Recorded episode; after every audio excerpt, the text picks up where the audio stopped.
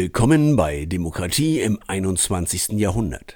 Mein Name ist Alexander Schulz. Sie hören die Episode Nummer 12 zu dem Thema der Nahe Osten Teil 1. Die heutige Episode untergliedert sich in vier Teile.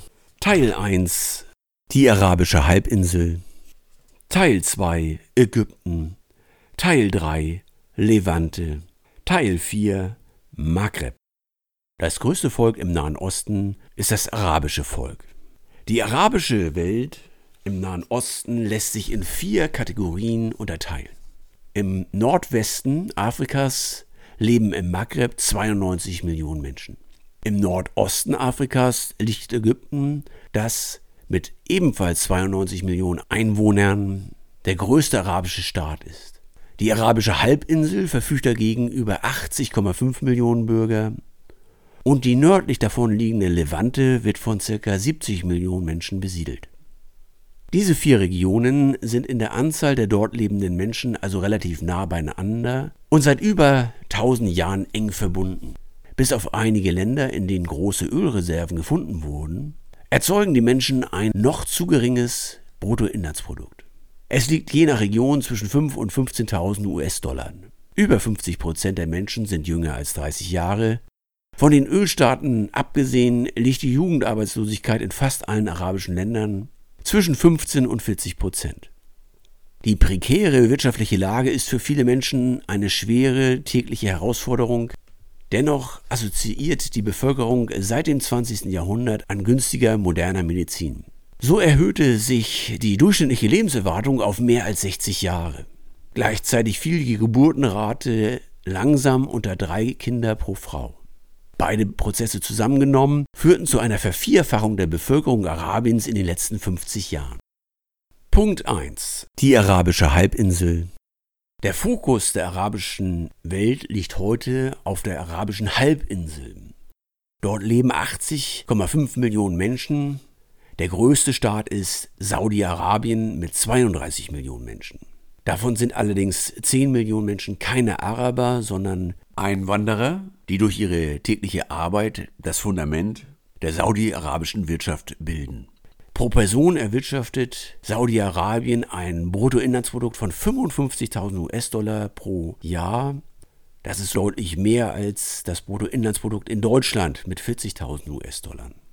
Südlich von Saudi-Arabien liegt der zweitgrößte Staat auf der arabischen Halbinsel, der Jemen. 27 Millionen Einwohner. Sie gehören zu dem Armenhaus Arabiens, 2300 US-Dollar Bruttoinlandsprodukt. Die Menschen dort sind bitterarm und auch noch zusätzlich Opfer eines Bürgerkrieges und eines Stellvertreterkrieges. Saudi-Arabien und der Iran führen dort einen Krieg von Sunniten gegen Schiiten, finanzieren dort die militärischen Kräfte und greifen durch Saudi-Arabien auch direkt ein mit Luftbombardements. Viel geringer ist die Anzahl der Menschen, die in den kleinen arabischen Staaten am Persischen Golf leben. Deren Anzahl liegt deutlich unter 10 Millionen Menschen.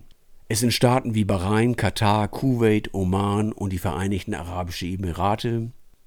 Ihr Bruttoinlandsprodukt liegt zwischen 37 und 80.000 US-Dollar pro Jahr, also sehr hoch. Und Katar führt die Liste aller Länder auf der Welt mit einem Bruttoinlandsprodukt von 140.000 US-Dollar pro Jahr und Person an. Das dreieinhalbfache von dem, was in Deutschland der Fall ist. Die arabische Halbinsel ist die ideologische Hochburg.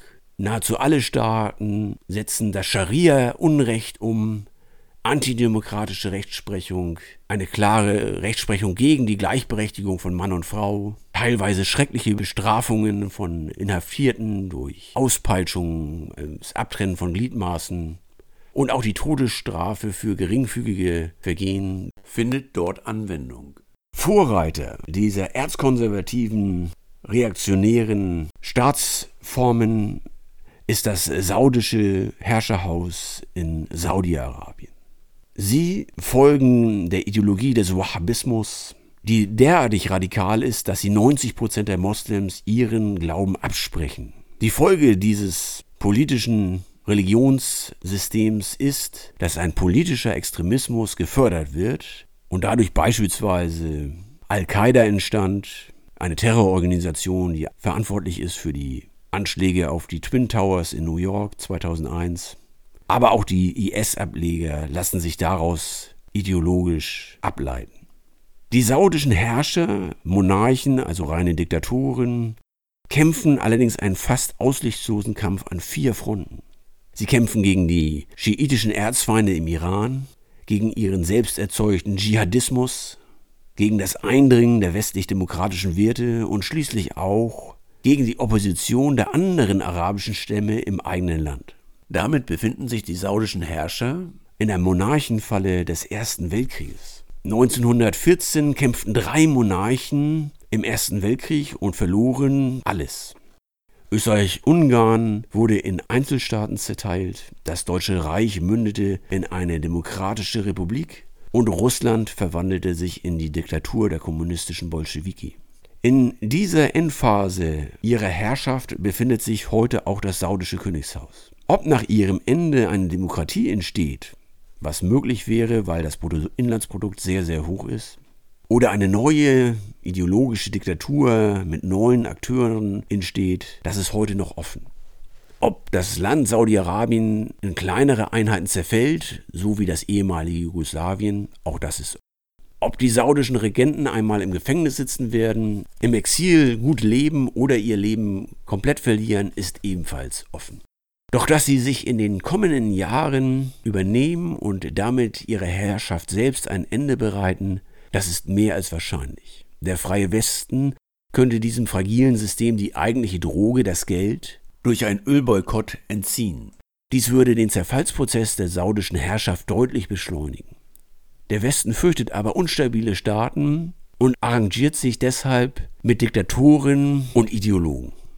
Das ist im Falle von Saudi-Arabien umso verhängnisvoller, als dass es deutlich demokratische Entwicklungen innerhalb des Landes gibt. Zum Beispiel wurden Kommunalwahlen zugelassen, als auch die ewige Verbreitung der wahhabitischen Ideologie sich unvermindert fortsetzt, solange der Westen Saudi-Arabien stabilisiert.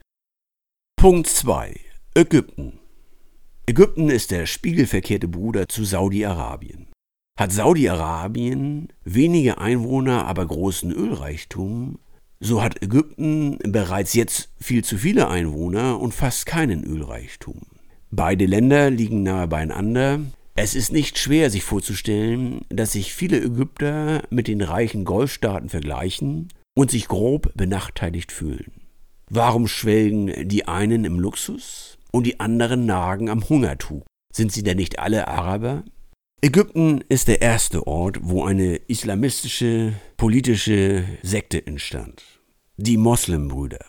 Ihre Organisation ist schon bald 100 Jahre alt und trägt antidemokratische Zielsetzung von Anfang an in sich.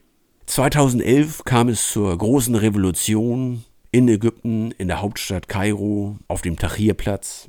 Stark demokratisch motiviert, jedenfalls am Anfang. Doch dann verloren die Demokraten den Demokratiewerdungsprozess an die Extremisten. Warum? Man ließ extremistische Parteien zur Wahl zu, auch die Moslembrüder, und diese wollten von Anfang an nicht nur gewählt werden, sondern auch demokratische Werte einschränken und abschaffen. Sie zuzulassen zur Wahl war ein Kardinalfehler. Dadurch wurde 2012 Mohammad Morsi, ein Moslembruder, zum Staatspräsidenten gewählt. Er begann sogleich, die Verfassung umzubauen und das Scharia-Unrecht aufzunehmen. Doch die alten Eliten wollten sich das nicht bieten lassen die alten Eliten, das ist in Ägypten das Militär. Das Militär putschte, organisierte eine Wahl fast ohne Opposition und der General al-Sisi wurde zum fast diktatorischen Herrscher ernannt.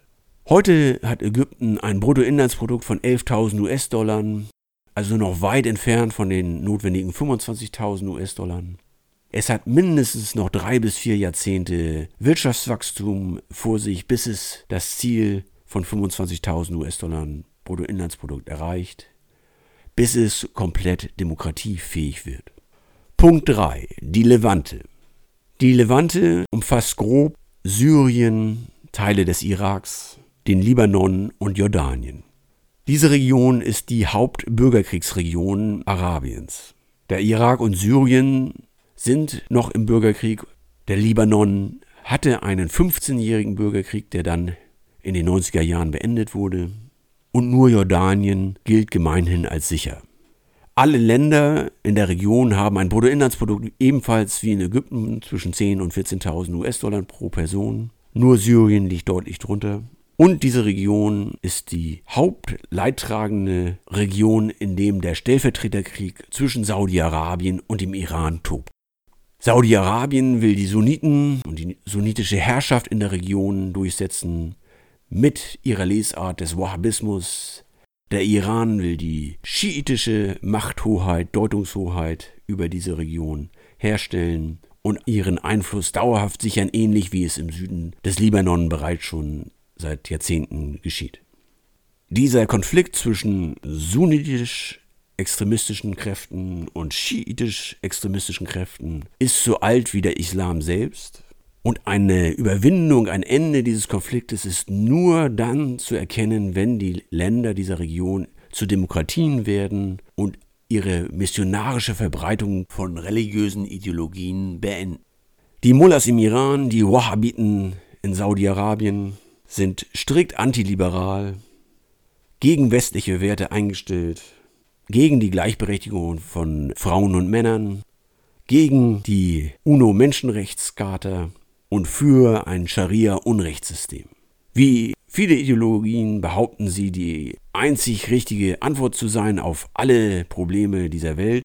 Sie sind in ihrer Mission die am stärksten agierenden Ideologen in dieser Welt, weil sie ausreichend Gelder, insbesondere aus Öleinnahmen, für sich generieren können. Punkt 4. Der Maghreb. Ein Gebiet im Nordwesten Afrikas besteht aus Marokko, Algerien, Tunesien und Libyen. Hier leben 92 Millionen Einwohner, die ein Bruttoinlandsprodukt von 7.500 bis 15.000 US-Dollar im Schnitt erreichen. Der geopolitische Vorteil des Maghreb ist die geografische Lage. Keine ausländischen Mächte bedrohen diese Länder. Die Konflikte zwischen den Schiiten und den Sunniten in der Levante sind weit entfernt.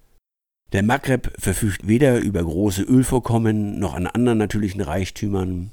Im Süden liegt die sengende Wüste Sahara als eine Art natürliche Barriere zu den Ländern Zentralafrikas. Alle vier Länder kämpfen aber mit einer sehr hohen Jugendarbeitslosigkeit, im Schnitt über 20 Prozent nach offiziellen Zahlen, inoffiziell wohl eher bei 30, 40, 50 Prozent. Das Bevölkerungswachstum war auch dort in den letzten 50 Jahren sehr stark, eine Vervierfachung der Bevölkerung. Viele junge Menschen wandern nach Europa auf der Suche nach besseren Perspektiven. Der Maghreb ist nicht frei von politisch extremistischen Vorstellungen. Im vergangenen Jahrhundert durchlief Algerien einen Bürgerkrieg und kämpfte auch dort gegen islamistische Extremisten. Marokko konnte diesen Einfluss deutlich zurückdrängen und das eigentliche Licht im Maghreb ist das arabische Tunesien. Es gilt seit 2014 als das einzig wirklich freie Land im Norden Afrikas und das mit einem Bruttoinlandsprodukt von nur 11.000 US-Dollar. Wie war diese Entwicklung möglich? Tunesien verfügt über eine starke Wettbewerbsfähigkeit in der Wirtschaft und über eine außergewöhnliche Zivilgesellschaft. Das Quartett des nationalen Dialogs, bestehend aus einem Gewerkschaftsbund, dem Arbeitgeberverband, dem Anwaltsverband und der Menschenrechtsliga erhielt 2015 den Friedensnobelpreis für seinen Beitrag zum Aufbau einer pluralistischen Demokratie. Trotz dieser starken Konstellation ist Tunesien nicht frei von Krisen. Eine Jugendarbeitslosigkeit von über 20 Prozent erzeugt viel Frustration bei jungen Menschen. Ob sich die Demokratie in Tunesien dauerhaft halten kann, ist zwar wünschenswert, aber alles andere als sicher und wahrscheinlich. Der negative Gegenpart zu Tunesien ist der Nachbarstaat Libyen. Er gilt gemeinhin als ein Failed State, als ein zerfallener Staat, ähnlich wie im Jugoslawien der 1990er Jahre.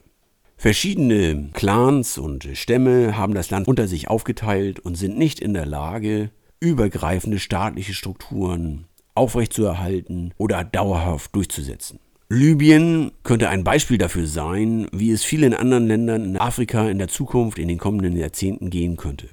Somalia ist ein zweites Beispiel. Die Frage, die sich stellt, was macht die Weltgemeinschaft, wenn es in Afrika 10 oder 20 solche Failed States gibt? Diese Frage muss dringend beantwortet werden. Die vier Regionen, arabische Halbinsel, Ägypten, Levante und Maghreb, sind kulturell, wirtschaftlich und sprachlich eng miteinander verbunden. Das Langfristziel eines vereinigten arabischen Staates, zum Beispiel in Form einer Föderation unter demokratischen Vorzeichen, dürfte im Jahr 2050 deutlich wahrscheinlicher sein als heute. Noch fehlt es an flächendeckenden Grundlagen in den Bereichen Bildung, Jobs, Wohlstand und Menschenrechte. Hinzu treten die Interessen der arabischen Nachbarn, wie der Iran, die Türkei, Kurdistan und Israel. Sie alle tragen das Potenzial erheblicher kriegerischer Auseinandersetzungen in sich. Dazu mehr in den folgenden Episoden. Das war der Podcast Demokratie im 21. Jahrhundert mit der Episode Nummer 12 zu dem Thema der Nahe Osten Teil 1. Untergliedert in vier Teile. Teil 1 die arabische Halbinsel, Teil 2 Ägypten, Teil 3 die Levante, Teil 4 der Maghreb. Weitere Episoden finden Sie auf iTunes, podcast.de und der eigenen Webseite www.demokratie2100.de www.demokratie2100.de. Zusätzliche Informationen erhalten Sie in dem Buch Der Weg zur Weltdemokratie, die Überwindung von Terror, Ideologie und Diktatur im 21. Jahrhundert. Bei Ihrem Buchhändler vor Ort oder im Online-Buchhandel. Mein Name ist Alexander Schulz, Redner, Berater und Autor. Bleiben Sie politisch und bleiben Sie gesund.